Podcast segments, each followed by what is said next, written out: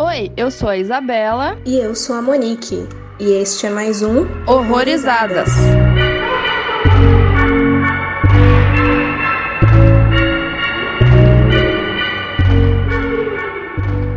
Bem-vindos ao primeiro episódio do ano aqui no Horrorizadas. E a gente vai continuar na Ásia, pelo visto, né? É. Porque hoje a gente vai falar de um filme taiwanês chamado Detenção. E ele é um filme de terror ali com uma pegada de suspense, dirigido pelo John Hizu e roteirizado pelo Kai Lin Fu. E a sinopse é a seguinte: em 62, Taiwan, durante o período da lei marcial do terror branco, Fang, que é uma aluna lá da escola Colina Greenwood High School, está prestando assistência com um professor chamado Chang e eles gradualmente se apaixonam. Foi um período perigoso em que os livros sensíveis foram proibidos e a liberdade de expressão foi restringida, mas Chang secretamente organizou um grupo de estudos para os livros proibidos, juntamente com a professora Miss Yin e o estudante Wen Chong Ting. Nossa, sabe o que é pior? Quando você vai ler a legenda desses nomes, eles falam, os nomes não tem nada a ver, né? Uhum. A pronúncia não tem nada a ver com o que a gente tá lendo, assim. Sim, sim, sim. E esse é um filme que eu tava procrastinando muito pra ver. Eu tava com uma imagem dele com o pensamento de que ele fosse ser muito pesado, então eu tava esperando meio que um momento certo pra assistir, que eu estivesse mais dentro do clima, digamos assim. Aham. E eu deixei ele passar no Fantaspoa, e daí eu encontrei ele pela internet, né, pela verdade, eu vi que ele também foi indicado no Fantasia, e agora entrou no mês de dezembro na Crash também, né, junto com outros filmes nacionais, inclusive. Era pra você assistir, tava no destino.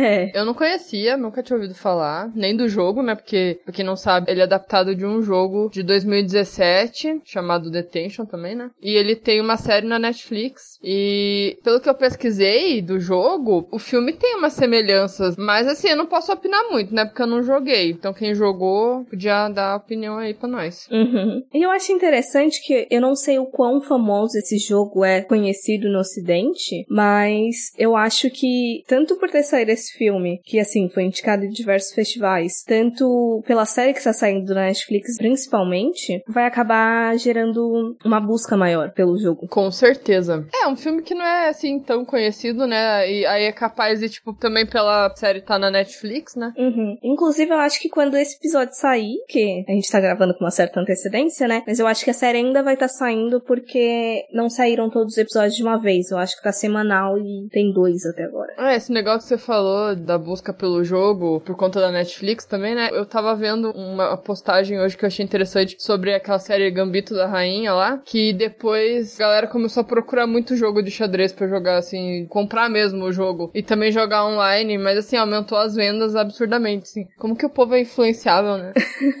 Mas pior que eu entendo, porque no xadrez em específico, de maneira geral, a gente não tem uma ideia de que xadrez pode ser tão emocionante assim, sabe? Pois é. Aí a série, como ela dá aquela romantizada, você fica, caralho, agora eu quero jogar isso. Eu sou mais um truco, eu acho que dá muito mais emoção. Netflix, por favor, faça uma série sobre truco. Vou querer. E, no caso, o filme, voltando um pouco pra Detention, ele foi a primeira adaptação de jogo em Taiwan. Então, foi até uma coisa que eles estavam meio confusos no início, se eles conseguiriam ter financiamento, né? Porque eles não tinham nenhum histórico de assim, ou de deu muito certo ou deu muito errado, então não sabemos se dá pra investir muito nisso. Mas como o jogo, ele era bem famoso por lá, acabou que facilitou um pouco. Aham. Então, né, eu não sei se a gente começa a falar dos spoilers, mas eu já adianto que, assim, é o tipo de filme sobrenatural que eu não sou muito fã, sabe? Esses monstros gigantes, CGI, não... ele vai muito, assim, pra aquelas coisas tipo Silent Hill, essas coisas assim, eu não gosto. então, assim, eu entendo que o filme tenha isso justamente porque é baseado num jogo e acredito que no jogo também tenha, mas eu não, eu não sou muito fã. Mas eu acho que é, é mais gosto pessoal mesmo. Pra quem gosta, eu acho que é um bom filme. Uhum. Eu tive sentimentos conflituosos quanto a essa parte, porque em alguns momentos eu sentia que tava tentando emular muito coisas que funcionam pra jogo quando você você tá naquela imersão ali, né? Que é completamente diferente de uma imersão de ver um filme. E eu não sabia o quanto que isso era favorável, até por eu também não ter jogado. Então, parece que ficou meio que na corda bamba entre completamente diferente só com a ideia baseada e tentar agradar os fãs do jogo ao mesmo tempo, sabe? É, eu posso falar pelo que eu tava falando de Silent Hill. Eu já joguei Silent Hill e já vi o filme. Tá, o filme é uma bosta, não dá pra dizer, né? Mas é, realmente é muito diferente. Você consegue entrar no clima e aceitar os bichão porque você está no, no videogame. Agora, quando você tá no filme, é bem diferente. Destoa do real, no caso, né? Sim, e eu não gostei também dos efeitos. Eu achei mal feito. Ou seja, muito não convincente, sabe? Principalmente naquela cena que o cara tá sem o olho. É a primeira vez que o bichão pega alguém, né? Que ele põe aquele saco na cabeça da pessoa, assim. Aí o cara tá sem um olho e ficou mexendo, assim. Tipo, eu fiquei, ai, que bosta. que bosta. Só que esse filme me enganou um pouco no começo. Tanto é que, assim, eu tava assistindo ele de dia ontem, né? Daí eu, a primeira cena de aparição, assim, aí eu pensei, ah, não, não vou ver essa hora. Vou ver à noite, porque parece ser um filme que, que eu vou me cagar, né? Tipo, não quis pôr minhas expectativas tão alto, mas filme asiático de fantasma. Você espera um negócio que dê muito cagaço, né? Aí eu, não, vou ver à noite. Aí quando eu assisti, eu falei, ah, não, não achei que deu tanto clima, assim. Dava pra ter visto de tarde, né? Dava, mas eu não quis estragar, porque eu, eu acho que se eu visse de tarde, eu ia continuar com o pensamento que eu tô agora, mas daí eu ia pensar que é porque eu vi à tarde, né? Aí foi o que deu. Aviso: este podcast contém spoilers. Recomendamos que você assista ao filme antes de ouvi-lo. E assim, eu vou te falar a verdade que na primeira vez que ele apareceu, eu gostei mais do bicho de que quando ele aparece de vez, assim. Aham. Porque ele aparece, eu acho que umas três vezes ao longo do filme. Na primeira vez, que é quando ele pega. Eu acho que era um, uma espécie de zelador ali da escola, né? Isso. Ele não, não apareceu tanto e pra mim tava até combinando mais ou menos ali com o clima. Quando ele tem um tempo de cena maior, foi quando me incomodou mais essa parte assim do designer, do CGI e tudo mais. É, eu, eu concordo. Ele, na primeira aparição, tava melhor porque não mostrava muito, né? Eu acho que eu tenho um problema com essas coisas quando mostra muito, sei lá, às vezes eu acho desnecessário também. E assim, nesse caso, né, quanto mais o bichão aparece, é mais dinheiro gasto, né? Porque é mais tempo de tela, mais efeito especial. Então, eles podiam ter economizado ali, eles não souberam economizar em coisas que eles podiam. Sim, sim. Porque eu acho que a gente só tem mais a, a noção do que, que é aquele bicho mesmo na segunda vez que aparece. É, aí quando aparece eu fiquei, puta, é isso? Nossa, eu achei estranhão isso. Eu achei a parte do rosto dele bem estranha. O resto, pra mim, eu aceitei bem. Agora o rosto parecia desconexo. E eu vou confessar pra você que eu não entendi muito bem esses bichos. E que assim, filme sobrenatural, de um modo geral, principalmente quando. É, não sei se só asiático, mas quando ele tem esse tema sobrenatural, que não é só fantasma e pronto, tipo, a fantasma numa casa e tal, quando ele envolve vários outros elementos, às vezes eu fico muito confusa com o que de fato tá acontecendo mesmo, ou o que que não é real ali, o que que é. Eu não sei, eu me confundi bastante, assim, com isso nesse filme. É, às vezes, calegórico demais. Exato. Às vezes perde o sentido algumas coisas, eu não sei. Aham. Eu vi que tava emulando muito, porque se eu não me engano, pelo que eu li, esse bichão, ele teve muita mudança estética comparado ao jogo, por mais que ele existisse na narrativa. Dentro do filme, eles quiseram adaptar mais pro lado político. Então acho que talvez dentro do jogo ele seja mais sobrenatural, não tão autoexplicativo. É, eu quando eu pesquisei sobre o jogo, né, eu vi um bicho que parecia ser ele, só que daí eu não sei se era, porque era bem diferente, mas tinha uma diferença bem grande de altura com os outros personagens, então assim, às vezes poderia até ser o bicho, mas realmente, o que eu pesquisei não tinha nada a ver com o negócio do. Eu até abri aqui, ele tem um, um chapéu daqueles. Parece um triângulo, sabe? Eu não sei o nome desse chapéu. Ele está carregando aquela luminária também, mas ele tá com uma roupa normal. E ele é altão, ele só que não tem realmente o uniforme que ele tem no filme. Ele tá com um cabelão comprido, parece. Eu acho que deve ser esse mesmo, porque tem outro bichão no jogo, mas que aí saiu. E outra diferença também que eu li é que no jogo ele também tem muitos elementos religiosos, meio ocultistas, se eu não me engano. Mas aí no caso o diretor, ele achou melhor não colocar, porque já, já ia ser muita coisa que poderia acabar desconectando alguém que não jogasse, no caso. Nossa, mas eu já achei esse filme muita coisa. Uhum, ele é. Mas olha, eu confesso que esse bichão do jogo, pra mim, tá bem mais sinistro. Você olha o bicho corcunda, assim, parece. Ah, não sei, achei sinistrão. Mas eu não sei se funcionaria pra um filme também, né? É, assim, eu entendo, eu até gostei disso deles terem colocado o bicho mais próximo da, da questão política, que eles focaram mais no filme, eu acho. Mas realmente, talvez ali o problema dele de CGI tá, tá meio complicado de engolir. Uhum. E assim, coisas que eu gostei. Por exemplo, a ambientação. Aquela escola abandonada e tal, eu achei bem sinistro. Realmente, tem muito cenário de videogame, né? Eu não sei se é porque a gente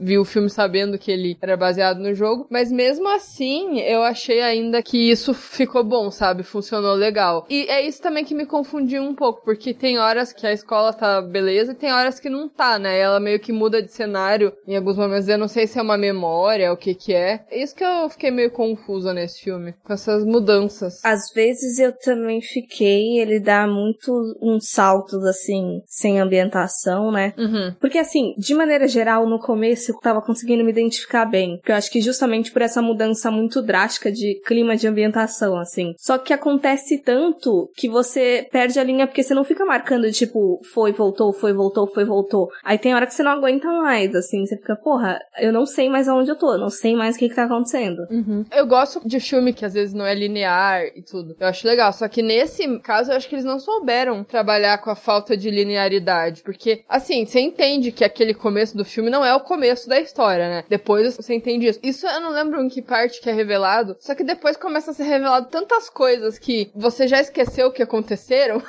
que, tipo, eu tive a sensação também que o filme teve um monte de final, sabe? Uhum. É porque eles mostram muitos fatos, né, durante o filme, que daí, sei lá, você acaba esquecendo, por exemplo, o menino que foi torturado. Beleza, ele foi torturado. Aí depois mostra de novo ele sendo torturado. Meio que parece que não precisava ter mostrado de novo para explicar alguma coisa. Já passou aqui. Você entende que as pessoas que são achadas com o livro, que quebram as regras lá, elas são punidas. Beleza. Aí mostra de novo. Eu não, não entendi muito bem o que eles quiseram explicar, mostrando ele de novo. Então eu achei que algumas coisas realmente ficaram até repetidas, talvez, e confundiram mais. Parece que tem ali umas três histórias correndo solta, meio que tipo, ó, tem a história ali da questão política do que estava acontecendo no país, aí tem a história na escola e aí tem o romance, e aí se a gente for contar até a, a vida da menina fora da escola seria tipo meio que uma quarta história. Então realmente é muita coisa acontecendo para você deixar tudo muito alegórico e tudo sem uma linha meio que pré-estabelecida assim. Então fica confuso você conseguir acompanhar mesmo. Né? E aquele menino que ela gosta, né, que na verdade é, é o orientador dela, no começo a gente vê um flashback, né, dele, aí eu até achei que ele tinha morrido naquela cena que eles ficam presos no, no colégio, né, no começo. Aí ela começa a ver ele em alguns momentos, aí depois já mostra a escola normal e eles cantando lá o hino e aparece ele. Aí eu fiquei, cara, será que é o fantasma dele ali? Ou ele tá ali? Eu fiquei muito confuso, tipo, tá acontecendo? Então esse filme me deu falsas impressões, assim, por conta de ser confuso, daí depois só que eu fui entender as coisas. Eu não sei se era essa a intenção mesmo, deixar ser perdido o filme inteiro, pra daí no final é, ficar tudo beleza, ou se eles não souberam mesmo fazer a, a montagem, não sei. Sim.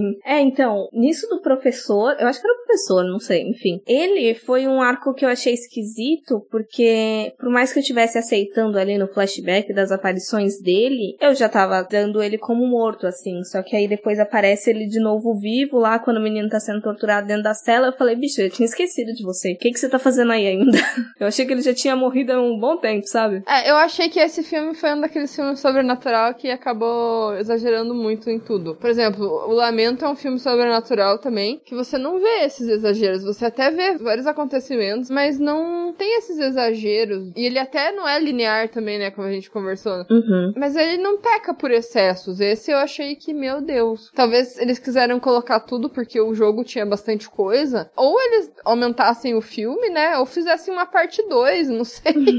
que eu achei que ficou tudo muito junto, corrido, né? Num pouco tempo de filme, né? Uhum. E é engraçado porque ele parece que ele tem muito mais. Não sei se você teve a mesma impressão. E eu senti que ele tinha mais de duas horas ali. Aham. Uhum. Talvez acabou até muito rápido. E eu senti uma hora que ele me entediou um pouco. Ele me pegou bem no começo. Achei um pouco tensa aquela cena que ela vê ela mesma, né? Tipo, você não entende que é ela, né? Mas você vê que é uma menina parecida, com a cara derretida, mas você não até então não sabe que é ela, né? Aí quando ela se vê e ela leva um puta susto, assim, eu até achei legal aquela cena. Foi ali que eu falei, não, eu vou parar de ver pra ver a noite, né? Que eu achei que ia ficar nessa pegada. Mas daí ele depois ele muda um pouco o clima. Porque eu, eu até achei que eles iam ficar no colégio e ia mostrar muito eles lá na, na tempestade esperando acabar tudo e ia, iam se fuder um monte ali com as assombrações. Eu achei que ia pra esse lado. Aí depois eu fiquei um pouco entediada com ele e daí depois ele voltou a me, me interessar, assim. Talvez da terceira parte, sim. Uhum. Uma coisa que eu gostei é que quando eu comecei a assistir, eu achei que o menino ia ser o protagonista. E ele vai aos poucos, assim, dando mais relevância pra menina até mostrar que, tipo, a história é mais dela ali do que dele. Né? Foi só uma ambientação dentro do filme. Isso eu achei interessante, eu achei que trabalharam consideravelmente bem ali. Aham. Uhum. Você diz o menino de cabelo raspado, né?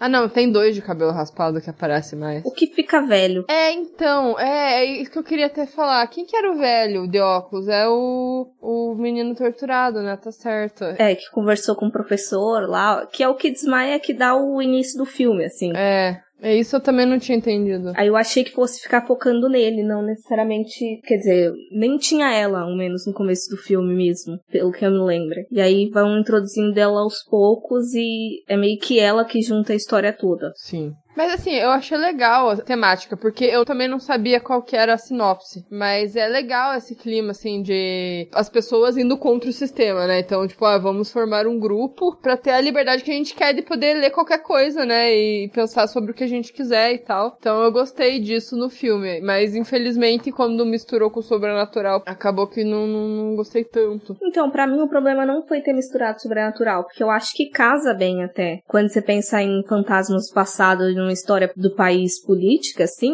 eu acho que dá para unir bem. O problema maior foi talvez um certo engessamento por ser uma adaptação de um jogo, assim, de ficar realmente confuso em como que a gente vai fazer isso, sabe? Tentar agradar todo mundo, só que aí no final parece um monte de coisa misturada e não necessariamente uma obra completa por si só. É, o que eu acho, na verdade, é que não é que eu não acho que não combine o tema, eu só acho que eles não fizeram direito, sabe? Ah, sim, sim, sim, sim. Concordo com essa parte. E essa questão do sobrenatural que para mim ficou mais confuso. O que que era sobrenatural mesmo, o que que poderia ser até metáfora. Por exemplo, eles estão proibidos, né, de ler o livro. Aí tem aquela voz falando, né, que qualquer pessoa que aparecesse com o livro ia ser punido e tal. Não lembro exatamente a frase. E aquele bichão fala aquela mesma coisa, né? Uhum. Aí eu achei isso bem interessante, porque ele aparece só para quem fez as cagadas e quem que é ele, por que que ele é daquele jeito. Enfim, coisas que o sobrenatural geralmente não explica explica a, a, origem desses bichos, do porquê que é isso e porquê que aquilo tudo aconteceu, ficou daquele jeito, sabe? Isso que às vezes eu me incomodo em sobrenatural, porque não tem uma origem muito coerente. Ah, é sobrenatural, foda-se, entendeu? Não, é, pode ser qualquer coisa, mas às vezes não é bem assim, né?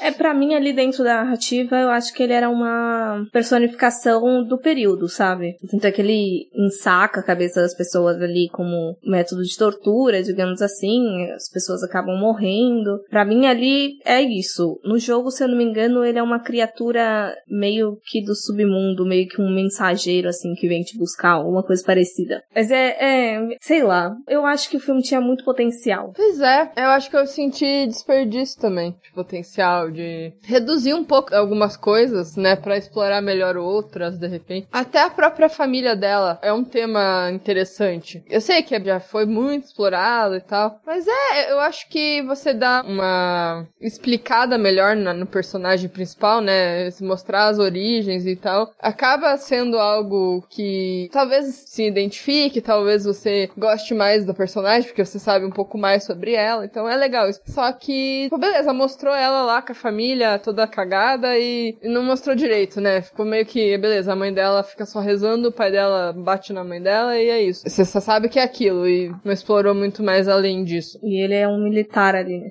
E sei lá, quando apareceu essa cena, eu pensei que ia tipo, focar um pouco mais nisso, sei lá, de alguma forma. Mas também não foi muito além, não desenvolveu muito. Aham. Um outro ponto que eu achei bem problemático ali em diversos níveis diferentes foi a relação da menina com o professor. Além da problematização óbvia, né? Por mais que seja uma leitura assim.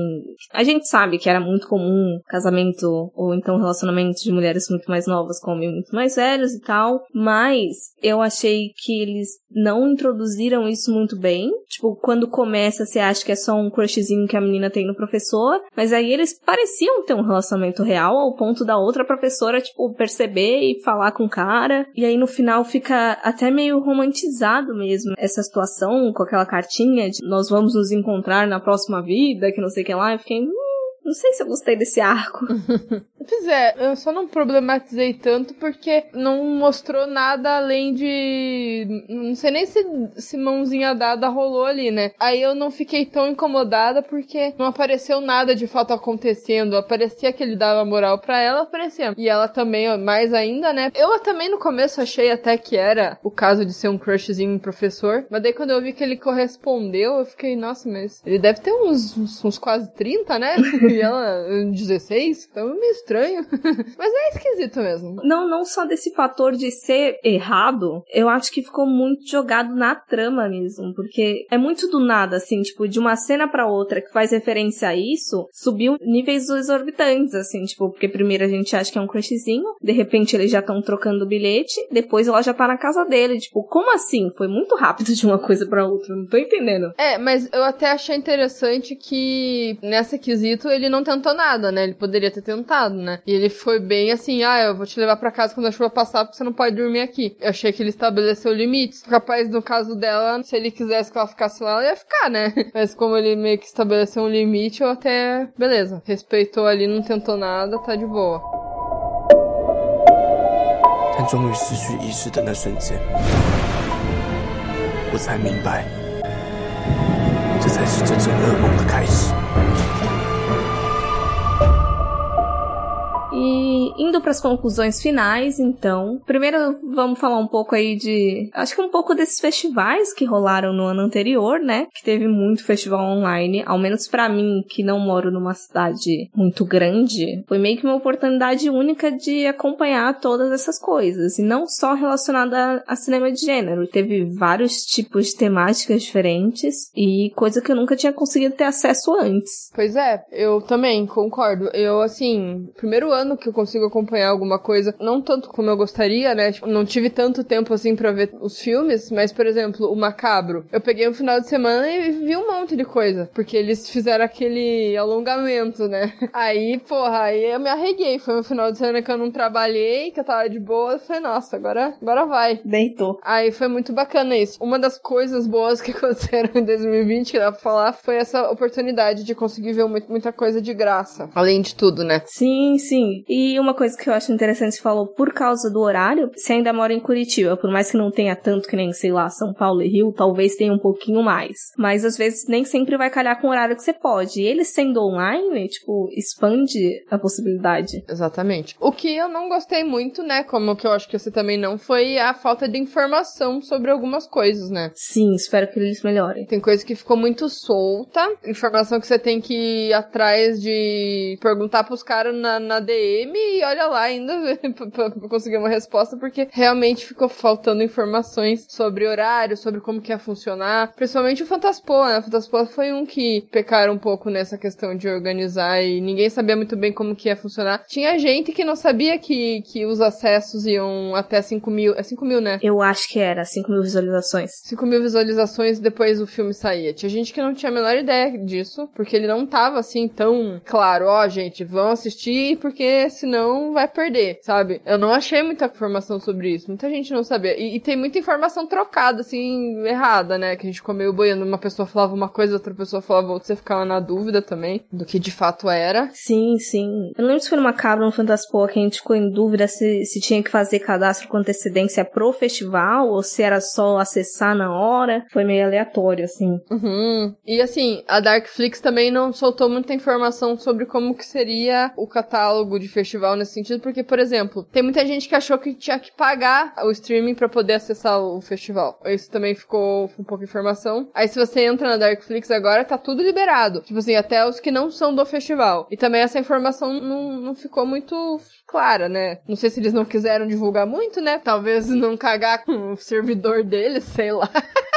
com o rolê deles, mas eu não sei. Teve coisa aí que podiam ter dado uma informação mais clara. Uhum. Uma outra coisa que me incomodou, mas eu não consigo condenar tanto, é uma questão de desenvolvimento das plataformas mesmo, que rolou muito bug, muita coisinha esquisita, mas aí eu não consigo julgar ou ficar muito puta com essa parte, porque ninguém tava prevendo pandemia, ninguém tava prevendo que ia ter que se virar nos 30, então eu entendo mais. Porque não é tão fácil também, tipo, ah, eu vi um bugzinho aqui, eu vou corrigir em 30 minutos, não é? É, eu nem fico puta também. Porque a, a Darkflix, eu lembro que, tipo assim, pelo menos duas vezes por filme você tinha que atualizar. Ele travava, no máximo duas vezes ele travava. Não é um problema nosso, meu Deus do céu. Porque, obviamente, deu pra ver tudo. Tudo que eu queria ver eu consegui. Mas deu aquelas duas travadas meio que. não sei se exatamente no mesmo, no mesmo momento, assim, né? Nos mesmos horários, mas deu a travar, as duas travadas.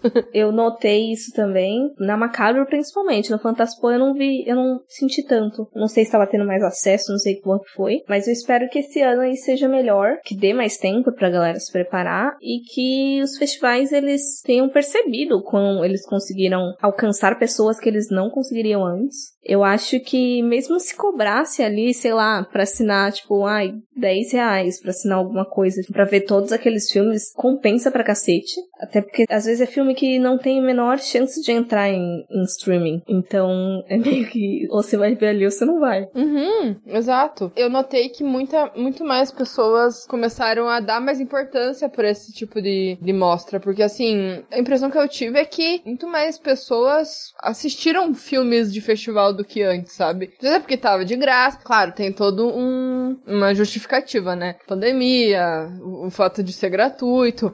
Mas isso realmente alcançou mais gente que agora vai dar mais, mais valor, mais importância e tal. Principalmente as mostras nacionais também. Eu vi muita gente falar, isso foi muito legal. Sim, sim. Parece que, nossa, a galera. Não sei o que aconteceu. Isso é uma coisa positiva, no caso. Que a galera começou a dar, tipo, uma importância muito foda pro cinema nacional. Que antes eu via que a galera cagava, assim, sabe? E nossa, filme que aparecia em mostra que eu não sabia nem da existência, sabe? Se não tivesse visto ali na programação, eu ia morrer sem saber que, que o filme existiu. Bem dessa. Eu acho que todo mundo sai ganhando ali os festivais, recebendo mais visualização, os produtores também tendo como alcançar mais pessoas e a gente com maior possibilidade de ver esses filmes.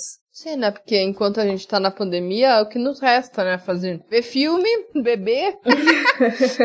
Mas é verdade. Se a pessoa tem a oportunidade, né, de ficar em casa, ter o privilégio de trabalhar em casa e, e poder ficar em casa, né? Mesmo que não trabalhe, é, é o momento para assistir tudo que der, né? Pra explorar o máximo dos filmes aí. Até porque não tem muita coisa a fazer, então funciona como válvula de escape até. Até pra ver em tela e falar assim, ah, dá pra piorar, tá vendo? A gente não tá tão ruim, tem coisa pior. Ai, gente. Como pode, né? As pessoas procuram as desgraças para assistir. No começo da pandemia, eu descobri que aquele filme Contágio teve um monte de procura, tipo, muito mais do que no, na época que ele foi lançado. Eu fiquei, gente, por que, que vocês querem fazer isso? Eu fui uma dessas que assistiu o filme depois de mil. Eu vi no cinema esse filme. Acho que em 2009 que ele saiu, 2008, 2000, não lembro. Eu, vi, eu lembro que eu vi no cinema esse filme. E daí, depois de 10 anos, eu fui ver de novo. Por que, que a gente faz isso, né? eu, semanas, ele ficou ali na tela principal do Leatherbox, porque, tipo, fica mostrando os filmes mais populares, assim, ou entre seus amigos, ou de maneira geral. Ele ficou um tempinho. Será que as pessoas assistem para saber que vai ter uma luz no fim do túnel, tipo uma vacina, alguma coisa assim, ou elas querem ver o caos mesmo, ou elas querem ver o procedimento, como as pessoas procedem nesses momentos. Eu não sei o que elas procuram. Eu acho que é um pouquinho de caos. Eu lembro de uma série que tem um casal que eles têm o hábito de sempre que aparece um problema, eles falam o pior cenário possível. Vai, por exemplo, a filha deles começa a namorar e o pai fala: "Ai, meu medo é ela começar a namorar agora" e aí eles têm um filho e ela larga a escola, então, sei lá, tipo, desconta todos os medos, sabe? Então, acho que ver aquilo em tela, assim, dá um, um descarrego na ansiedade, assim. Entendi, faz sentido. Cara, isso aí é uma coisa para se pensar, para analisar com um psicólogo, né? Sim. tipo, por que, que as pessoas procuram o caos assistir um filme que, meu, é o que tá acontecendo agora, só que numa escala bem menor, né? Porque eu até li uma matéria sobre a taxa de mortalidade daquele vírus, é muito mais absurda do que o corona, mas mesmo assim, a galera pega aquilo pra assistir. Cara, eu me lembrei muito porque eles têm, nesse filme, né, no Contágio, tem uma coisa sobre um remédio lá que o cara fala que funciona, né? Aí a galera vai que nem uns loucos na farmácia comprar aquilo. Aí eu lembrei, tipo, sei lá, da galera estocando papel higiênico, que nem uns loucos no mercado. A galera indo atrás de, de cloroquina, tipo, Daquele vermicida também, se eu não me engano, né? é, tipo, uma, uma galera que precisa do remédio da cloroquina, tipo, não achava, tá ligado? Porque uns imbecil foram comprar, assim. Eu fiquei, gente, Por quê? tá repetindo tudo. A arte imita a vida, às vezes. E a vida imita a arte. Eu não sei qual que é pior. 停止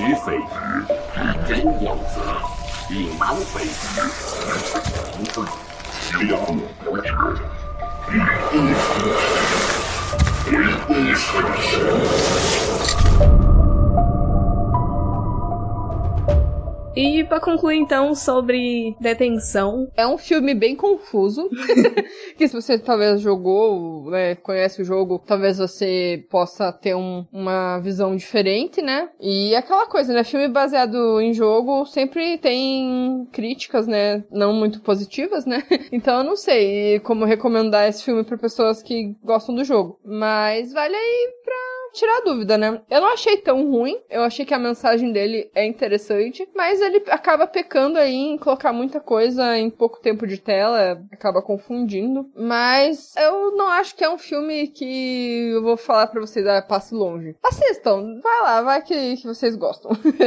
Eu gostei muito da ideia, realmente. Execução ali, vários sentimentos ambíguos, coisa que eu gostei, coisa que eu não gostei. Eu acho que é um problema de toda e qualquer adaptação, assim. Tipo, sempre, enquanto você agradar uns, você vai deixar os outros muito putos. Então, sempre que você vai adaptar alguma coisa, eu imagino que você saia pisando em ovos, assim, que seja bem complicado. Mas eu também eu acho que eu fico com essa mesma sensação, assim, eu não vou falar, tipo, pelo amor de Deus, passem longe, é o pior filme que eu vi na minha vida. Porque eu acho que ainda tem coisas muito interessantes pra tirar dali, seja pela história em si, ou então pra conhecer o jogo, ou então pra conhecer um pouco mais da história do país, né? Porque até agora eu não tinha a mínima ideia de Taiwan, de nada relacionado ao país. E é sempre bom aprender alguma coisa, né? Com certeza. E fica aí pra vocês assistirem. Até o momento em que a gente tá gravando, ele ainda não entrou em streaming nenhum. Ele fez parte aí de alguns festivais que deu pra assistir. Mas aí vocês podem entrar no nosso grupo lá que a gente passa as coordenadas certinho. Mas eu fiquei curiosa pra ver a série da Netflix. Eu só vou esperar pra sair todos os episódios, que aí eu maratono de uma vez. É, eu já sou um pouco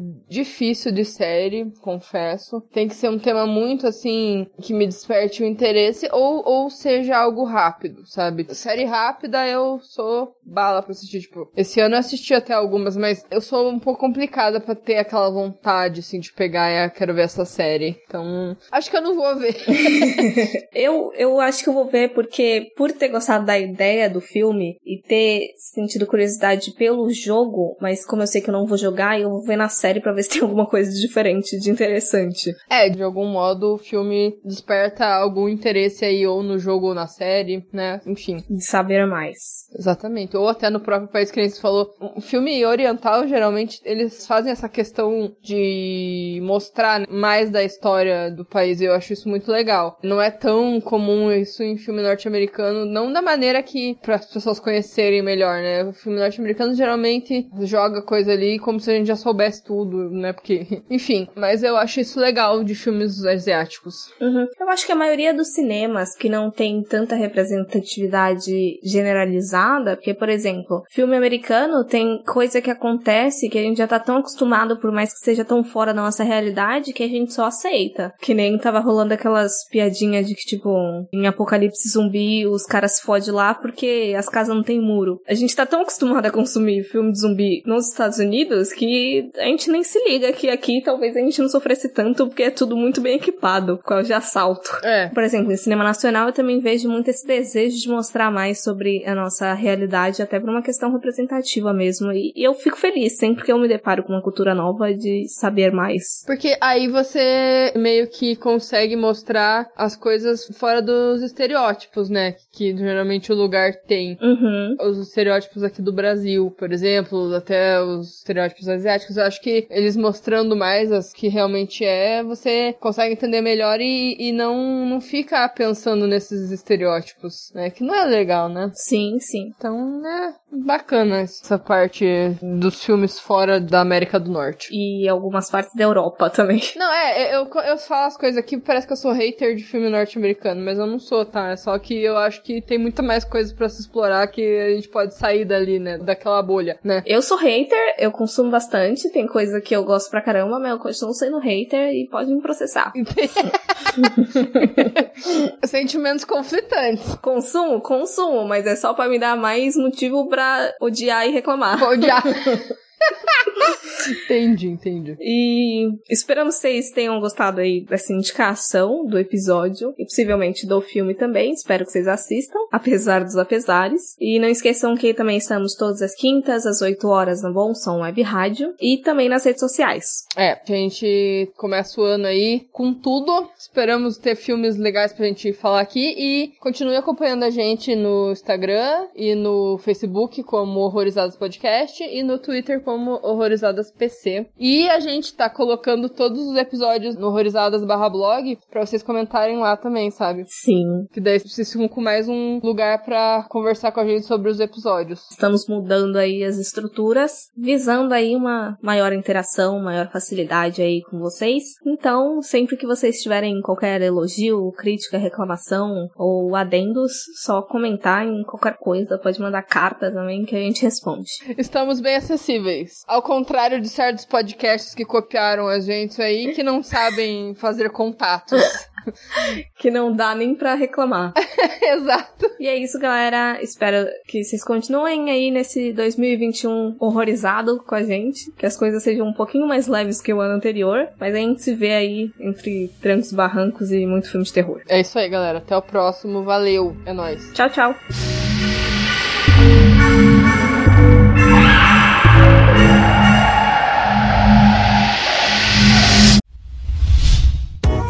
A iniciativa Podcasters Unidos foi criada com a ideia de divulgar podcasts menos conhecidos, aqueles que, apesar de undergrounds, têm muita qualidade tanto em entretenimento quanto em opinião. Por aqui você tem a chance de conhecer novas vozes que movimentam essa rede. Então entre lá no nosso Instagram, o arroba Podcasters Unidos, é só escolher e dar o play.